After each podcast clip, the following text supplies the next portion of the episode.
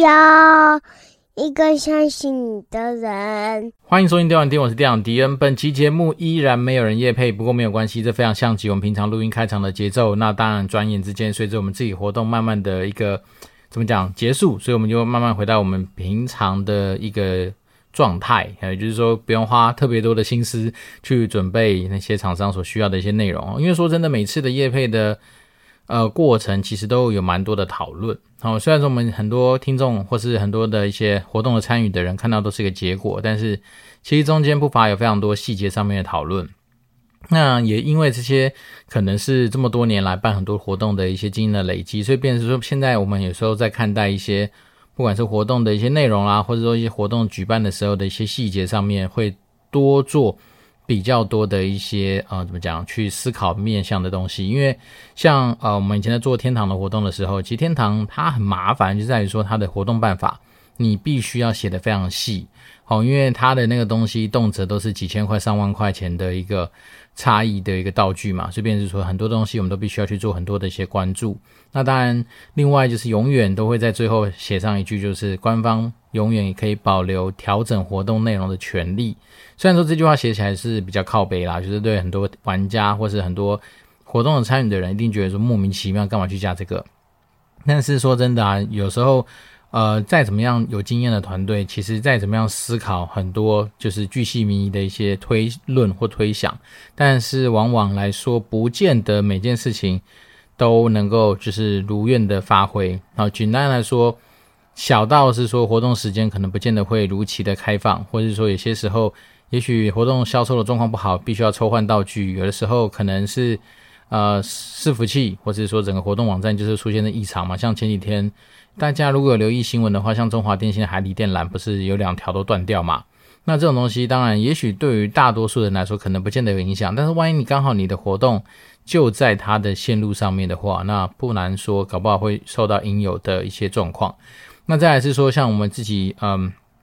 本身都有在听演唱会习惯的人，那像今年那个动力火车，就是都是因为爱的演唱会，在二月几号？二月五号、二月四号那天不是开放抢票嘛？那其实抢票永远都是在很快的，大概一分钟、两分钟之内就会被抢光嘛。所以，便是说，像是这种呃系统面的东西的时候，就像很多警语就会去把它写得更加的仔细。那讲到演唱会，其实大家都知道我自己是爱听演唱会的人。那这一次的抢票经验也算是蛮顺利的。但是现在啊，很多演唱会蛮讨厌的地方就是他在买票的时候也没有那么干脆，并不是说你以前像点完之后，然后交出去按转圈圈就会有答案。现在反而是还增加了一个什么，比如说他问一些问题嘛。那像那个时候我们在说呃。进行之前，我们那个算是抢票小小组，那我们就几个亲戚朋友凑起来抢票小组，就有在针对一些可能会问到的问题去做一些模拟。那果不其然，像那时候我猜的题，就是会不会是跟他的专辑有关？但是我那时候想的是说，哎，他最新的专辑是什么名称？那他最后实际上的题目是说，那动力火车的第一张，呃，还有什么？呃，无情的情书是他第几张专辑？好像第一张吧。然后再来是说，他有一个题目叫做什么？嗯、《还珠格格》的主题曲是下面哪一个？对，类似这种东西。当然，有些人很熟的，一开只听到，其实根本就不用做太多的思考，大家就知道答案。但是对于有些那种就是有抢票仔啦，或者机器仔或者怎么样的话，就不见得在第一时间就能够知道。但说真的，有时候虽然说我们听动力火车的歌听了这么多年，对不对？但是他第几张专辑是什么？其实有时候说真的，你没有维基百科在旁边的话。你还不见得能够得到就是很正确的答案。那再是他一点多的时候又有一个清票的时间，那时候清票的时间就问的问题，我觉得更艰涩啊。比如说以下哪两个人是在他的什么我很好骗的 MV 里面有出现的男女主角？我操，那个时候我大概只能说就我自己知道的人，然后纳豆包跟谁吧，我就选那个选项。然后再来是他问说，呃，以下哪一句是什么？比如忠孝东路走九遍的一个歌词。哇，那你就会知道说，其实多少还是要有一点点认识，要不然你真的会不知道怎么去回答。但是当然，你回答错的话，顶多就重新填答而已，就是这样。但是你你也知道嘛，在那种抢票的时间点，哪怕是你慢了三十秒或是四十秒，可能答案就不太一样，就可能抢不到。那我运气还算不错啦，那就我负责的那个区域，那时候我就是四连号给按下去，然后用电脑选号的方式，就有顺利的得到票。那这次我应该会带着我的五岁的小孩子去听。听看哈，一个老人家，两个老人家在那唱歌，但是因为小孩子就是常常在家里被迫我们要去听动力火车的歌嘛，所以他就是也会跟着唱。那想说五岁了，让大家去感受一下真正演唱会的一个样子是怎么样。那有时候想想，也不得不说，现在小孩子真的是比我们那个年代真的是怎么讲？你要说幸福嘛，我觉得不能够单纯用幸福来去定义它，但是确实他在很多的生活条件上面是比我们以前那个年代来说方便很多。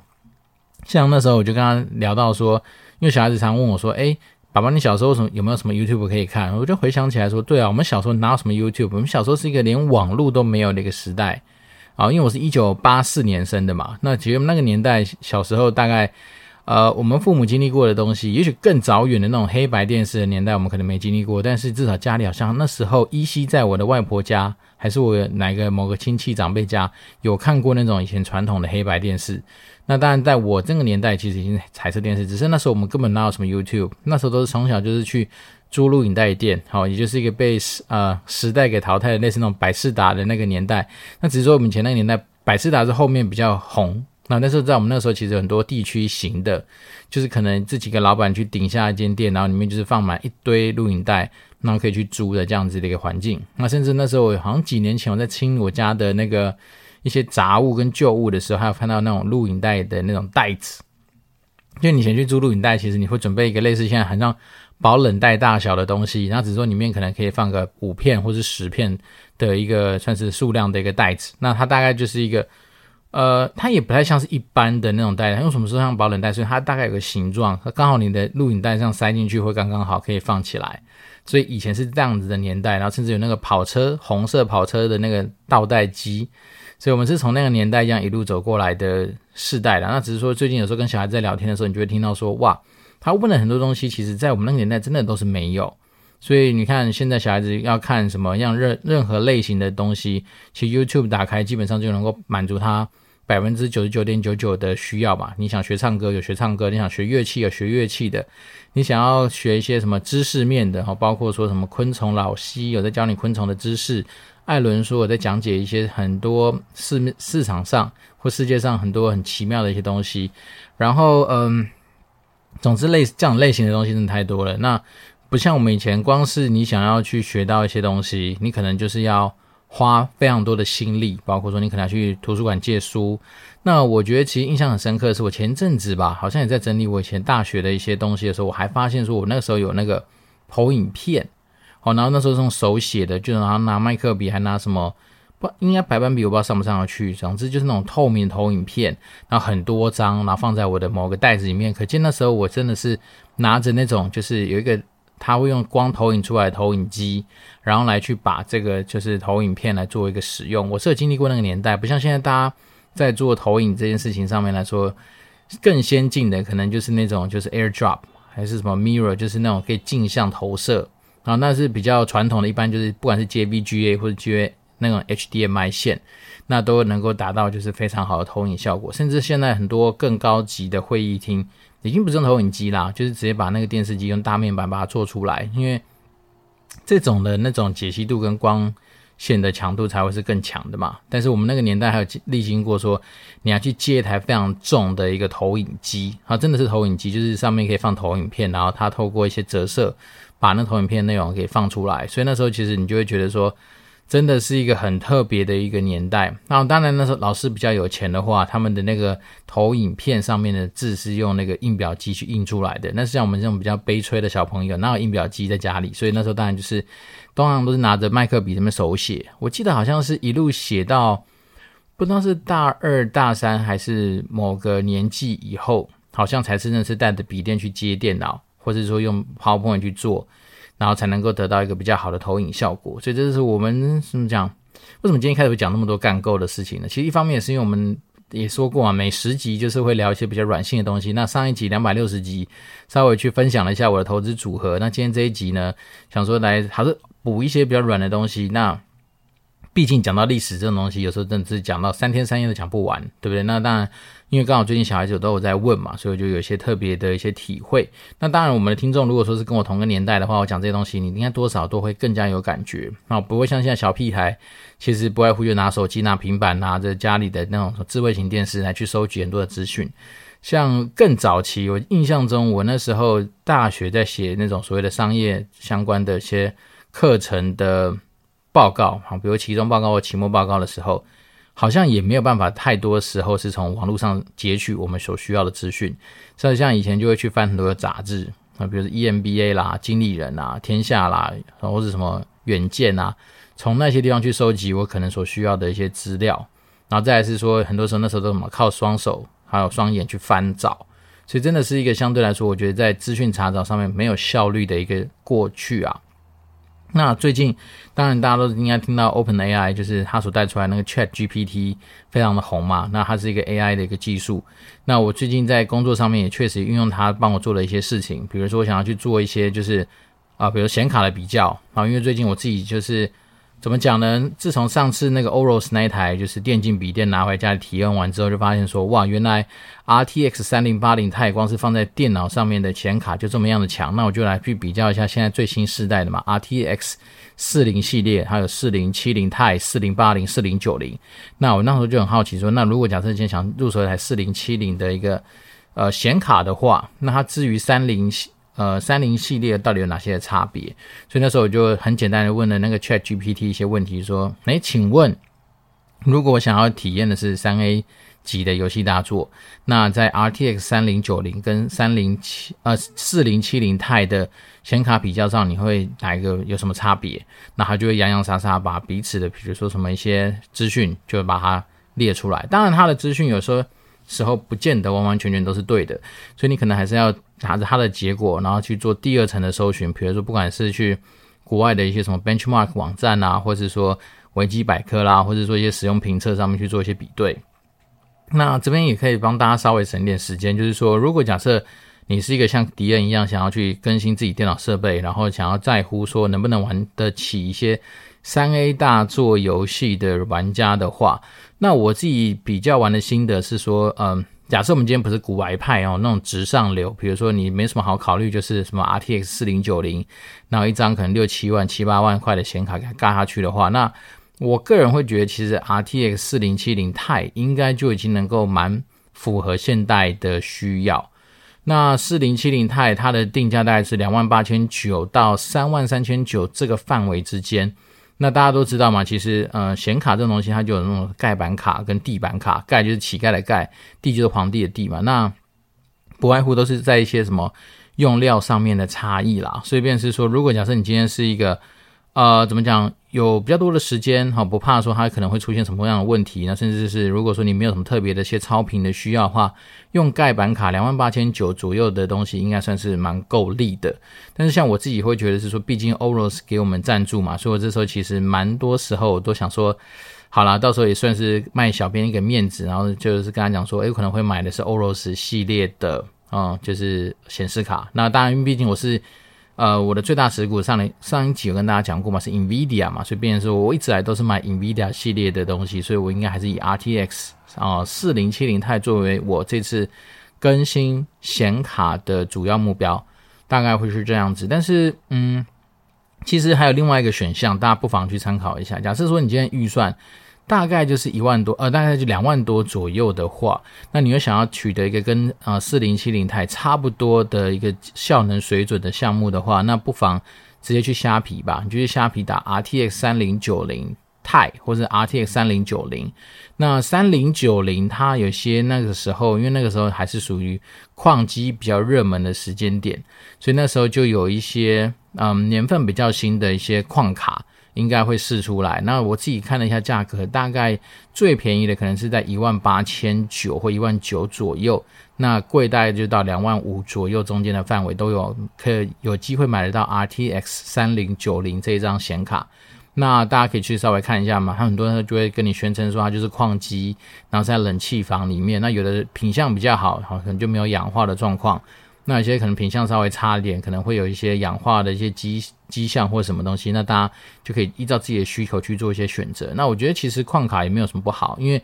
毕竟现在显卡至少都有五年保固嘛，所以便是说，如果假设你今天买到真的出现问题的话，其实你就直接送回原厂去做一些保固上面的处理，应该都没有太大问题。只是说你可能跟那些嗯。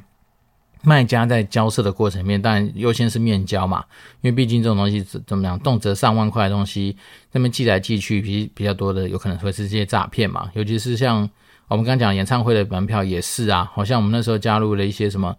Facebook 上面有一堆那种很妙的社团，就是什么求换票、让票、然后平价转移不加价的那种方式来去做这样子的一个。啊，票券转让的地方其实里面也蛮多，看起来就是诈骗仔。好，随便说，如果你今天有机会去跟人家就是当面面交所谓的显卡的话，那他有的就会附盒子嘛，盒子当然就是要比对那个序号，然后再去查一下它的保固。那一旦来说，如果保固什么都没问题的话，那基本上这张卡就带回去吧。反正只要你没有特别爱去超频的情况之下，我相信现在的三 C 产品的技术其实没有那么差啦。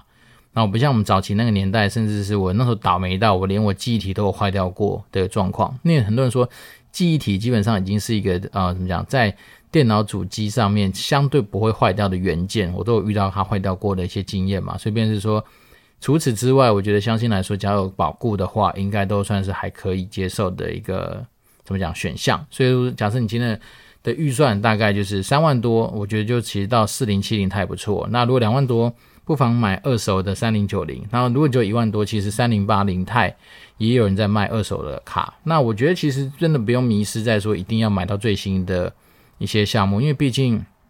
我自己那个什么 RTX 九八零啊，其实跑那个 COD Modern Warfare Two 其实都还玩得动。那当然你说那种顺畅度，绝对是跟那种所谓的上上次用那个电竞笔电去体验的感觉会不太一样。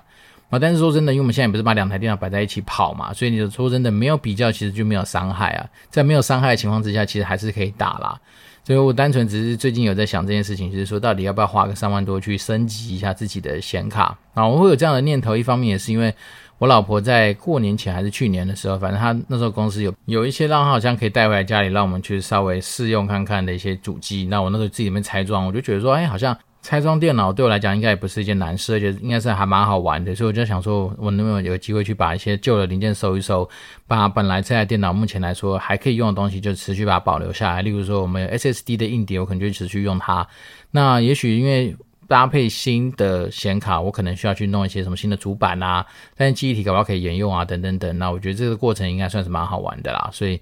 嗯，近期吧，反正现在目前没有打算，就是在思考这件事情。好，那今天这一集讲的比较多，都是一些生活上面的一些分享。那持续在分享一个生活上面我自己体会到的一个想法。好了，怎么讲呢？因为我最近的生活其实很多时间在工作上面，我必须要去完成一个东西叫报告书。那这东西也许对于很多人来说是个很陌生的玩意儿，尤其是像我以前在资讯业，在外商。其实我们不太需要去写什么报告书这种玩意儿，因为说真的，所有的案子在讨论或者在沟通的过程里面，其实你很多时候透过 email 或是一些会议记录上就可以完成。比如说这东西有没有被 approve，大家大概很快的时候就可能会就给我们一些答案。但是我们现在毕竟在传产嘛，那传产有些他们既定的流程需要去走，那大家可以把报告书这种想象成是它就是一个算是凭证，因为你必须要拿这个东西才能去跟财务部说，哎，这是通过长官的一些签署。那这个东西是被同意的，才可以去付钱。所以呢，简单来说，其实它就是一个凭据，那就是人家说的有凭有据嘛。嗯，就是说你今天要能够让人家去做事，你必须要拿着他的那个什么圣旨才能够出发。所以报告书大概就是这样的一个东西。那就我自己最近很多的案子，不管是你说那种啊、比如说建工厂需要的工程，然后你可能要去做一个报告书，去稍微说明一下你这个东西的目的。它的一些内容，然后包括说你怎么去执行它的办法，比如说你是要找谁去，呃，做一些签约啦，找谁去付钱啦，找谁去做什么样，你就在那里面就一次把它讲出来。所以它你简单的说就是，圣旨你自己拟拟好之后去找皇亲国戚，也不是皇亲国戚，就是找一些很大的长官们去帮你做一些签合。那签合完之后，你就可以拿这个东西到处去派工。对，那我今天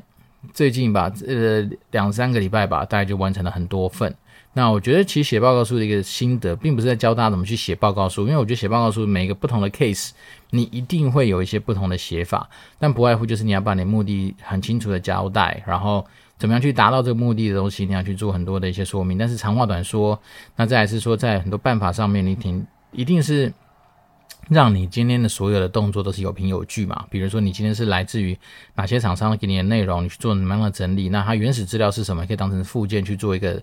呃，算是什么阐述？那但诸如此类东西，不不是我今天要讲的重点，而是在于说，我就回想起来说，以前有很多人在写报告书的时候，或者写这种算是要去请长官签字的时候，厂商给你的东西，假设给你一百分的东西，你可能真的就是原原本本一百分不动的全部把它给列印出来，然后把它当成附件附上去。那时我就在想这件事情是说，好像这件事情不见得是一个非常有效率的沟通。好，因为说真的，像我自己最近的一个案子，就是我要去做那个什么 SEO 的，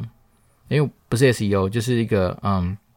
台湾经贸网。所提供的某一种线上展览的一个算是服务，那线上展览的一个申请可能就是几千块、几万块钱这样子的一个花费。然后那时候我就要写一个报告书。那在报告书里面的过程里面，我就发现说，哎，其实厂商给的那个资料，他在介绍这个展览的时候，他分很多方案，比如说 A、B、C。那以往的自己，我可能就会把所有的方案都放附上去。可是像这一次我在写这个报告书的时候，我就有个新的体会是说，如果我今天只选了 A 方案。那我的报告书其实某方面来说，我应该是全力集中在 A 方案的一个说明就好。所以，even 厂商有附了 A、B、C 的说明，那我可以把 B 跟 C 就有目的的或是有意识就把它给删掉。那一来是说可以不要去增加这么多无效资讯上面的沟通，二来是也不会让大家觉得是说失焦。好，所以那时候我就在想说，这个东西跟我们平常做简报的过程，其实真的也是。像我们以前在做简报的时候，很多人都喜欢在你的简报上面去放一些无关紧要的装饰品，或者无关紧要的一句话，或者名言佳句或什么，它根本搞不好不是你那一页的重点。所以那时候我就想说，对啊，其实很多时候我们在做沟通的时候，其实少即是多，真的是一个很、很、很有必要存在的一个艺术。所以那时候我当然就是针对厂商给的一些资料，我还重新帮他做一些编辑，把一些相对来说我觉得不是跟我所要去陈述的内容有关的东西，我就把它做一些调整。所以有这样的心得体会之后，我就发现说，对了，其实你要让你的生活之中有些东西能够更加的有效率跟效果的时候，其实有意识的去把它删掉是还蛮重要的。那千万不要怕说啊，你这个东西删掉是不是等于不完整？其实不会啊，因为很多时候你不讲，别人不见得要知道；你不讲，其实也不见得会影响到你今天这个东西所达到的目的的话，那其实你可以不用去做，嗯，不必要的一些资讯上面的揭露，或是不必要的资讯上面的一些阐述。为什么？因为就像我们那时候的案例，就自从我我有勇气可以把它完完全全拿掉，是因为你就算看到它，你也没办法参与它，那干脆你就不要放它。好，因为那时候好像一个线上展，它好像分好几个方案吧。假设 A 方案是纯线上的展览，然后 B 好像是线上加线下吧。但是因为 B 方案早就已经额满了，早就已经有一些什么什么中选厂商或是符合资格厂商的一个算是额额度已经被填满了，所以自然而然，就算你今天想要去。加钱去买这个服务，他也不见得会卖给你的情况之下，那干脆就不要放。也就是说，减少选择的障碍，就是干脆先不要去把那个东西列入选项。所以大概会是这样的一个心得体会。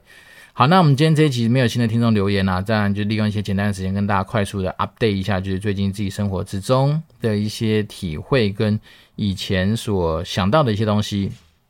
那当然也不是说今天没有什么硬知识啦，因为我觉得有些东西真的就是一个观念的问题。当你今天懂得去做一些割舍，好像不管是你对资讯上面的一些筛选，对资讯上面的一些断舍离的话，那我觉得其实你在于很多东西的沟通上面会更加的精准，而且也可以减少掉你很多在那边烦恼说怎么样去讲这些东西讲得更好的这样的一个时间心力。那我们就把这样子的一个心得体会分享给我们的听众。那当然没有新的听众留言，我们还是持续的，就是鼓励大家，希望说能够得到大家对我们节目的一些回馈啦，或者说你想想听什么样的主题，